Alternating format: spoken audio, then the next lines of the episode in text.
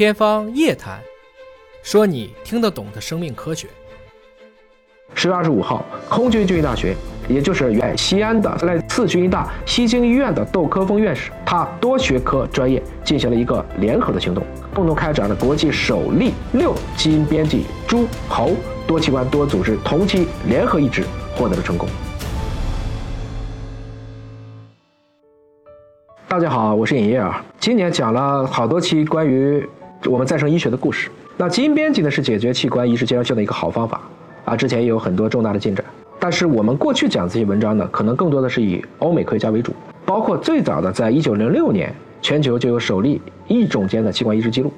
在那一年呢，是法国的医生杰布雷将一枚猪肾和一个患肾病综合征的四十八岁女性的左肘相连啊，记住啊，这可没有移植到腹腔内。另外呢，把一个羊肾。移植给了一个五十岁的女性，当然，你会想到他们很快会因为排异反应而死亡。在一九六三和一九六四年期间呢，杜兰大学的外科医生尝试把黑猩猩的肾脏移植到十三例终末期肾病患者体内。然而呢，即使黑猩猩和人类如此近缘，他们的基因组相似性呢高达百分之九十八以上，但是那些接受了肾脏移植的人还都是在几周之内死掉了。一九八四年，一名叫做费宝宝的。这是一个先天心脏病的患儿，他被移入一颗狒狒的心脏，但最终可惜只活了二十一天。一九九二年，美国匹兹堡大学的华裔科学家冯宙林博士成功主刀进行了两例的狒狒肝脏移植，患者分别活了七十天和二十六天。另外呢，还有一位洛杉矶的女性尝试了猪的肝脏移植，不幸术后三十四小时就死亡了。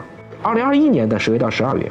纽约大学的朗格尼健康中心先后进行了两次将经编辑肾脏移植给脑死亡病例的实验，实验很成功，也没有出现超急性的排斥反应。五十四小时内肾脏功能正常，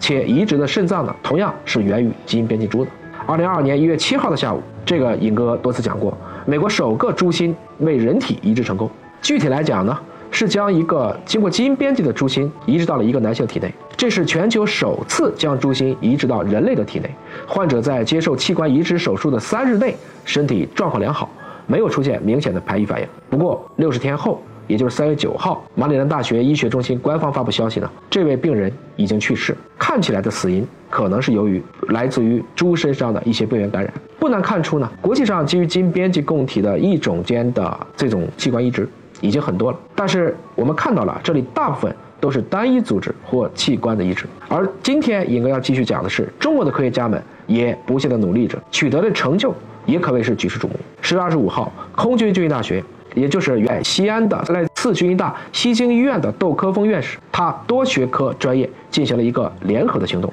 共同开展了国际首例六基因编辑猪、猴多器官多组织同期联合移植。获得了成功。原来我们聊了半天呢，基本上都是二师兄，这次是大师兄、二师兄联动，这是实现了国际异种间移植领域多器官多组织移植零的突破，也是该团队在2013年亚洲首例转基因猪藏球猴一种异位部分肝移植获得成功。2020年多基因编辑猪、猴、肝、心、肾移植创造肝移植受体存活世界纪录以后，算是在一种移植研究领域所进行的最新的一次。科学探索，那这个移植手术听起来就够复杂的，所以整个历时十四个小时。研究团队呢，拿到了一头基因编辑猪的肝、心、肾这三个脏器，还有角膜、皮肤、骨骼等三个组织，分别为四只受体猴同期去实施肝肾联合移植、心脏移植、角膜和皮肤移植、骨骼移植。